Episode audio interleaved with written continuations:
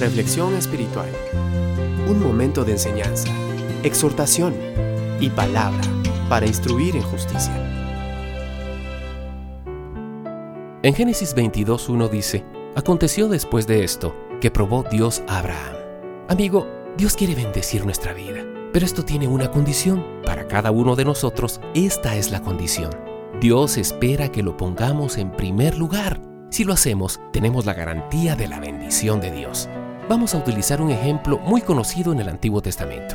En el libro de Génesis 22.1 dice así, Aconteció después de estas cosas que probó Dios a Abraham. Como usted puede darse cuenta, Dios de la misma forma nos prueba a nosotros, nos toma un examen. Dios no nos tienta a que hagamos lo malo porque, amigo, Dios no tienta a nadie.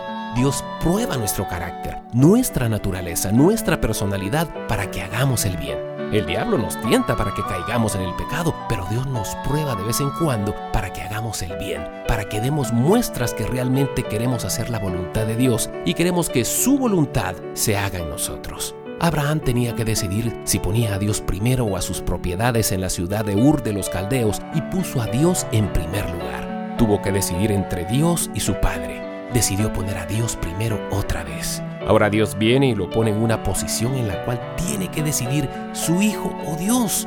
Una y otra vez Abraham llegó al punto en su vida en que tenía que decidir si ponía a Dios primero en su vida o no. Tal como sucedió con Abraham en esta lección, así también nos prueba a nosotros. La prueba de Abraham era increíble, era fuerte, pero de la misma manera Dios nos prueba para ver si lo ponemos primero en nuestras vidas. La prueba más grande es aquella cuando Dios nos concede el deseo de nuestro corazón y luego nos dice, ahora que lo tienes, ponlo sobre el altar. ¿Sabe por qué? Creo que es la prueba más grande, porque Dios sabe que si no depositamos nuestro destino, nuestra visión y nuestro ministerio a los pies del Señor, tendremos siempre la tentación de servir a nuestro destino, a nuestra visión o a nuestro ministerio en vez de servir al Señor. Tendremos la tentación de servir el cumplimiento de nuestra visión, sea cual fuere. Tome hoy la decisión de poner a Dios en primer lugar de su vida y Él hará grandes cosas con usted.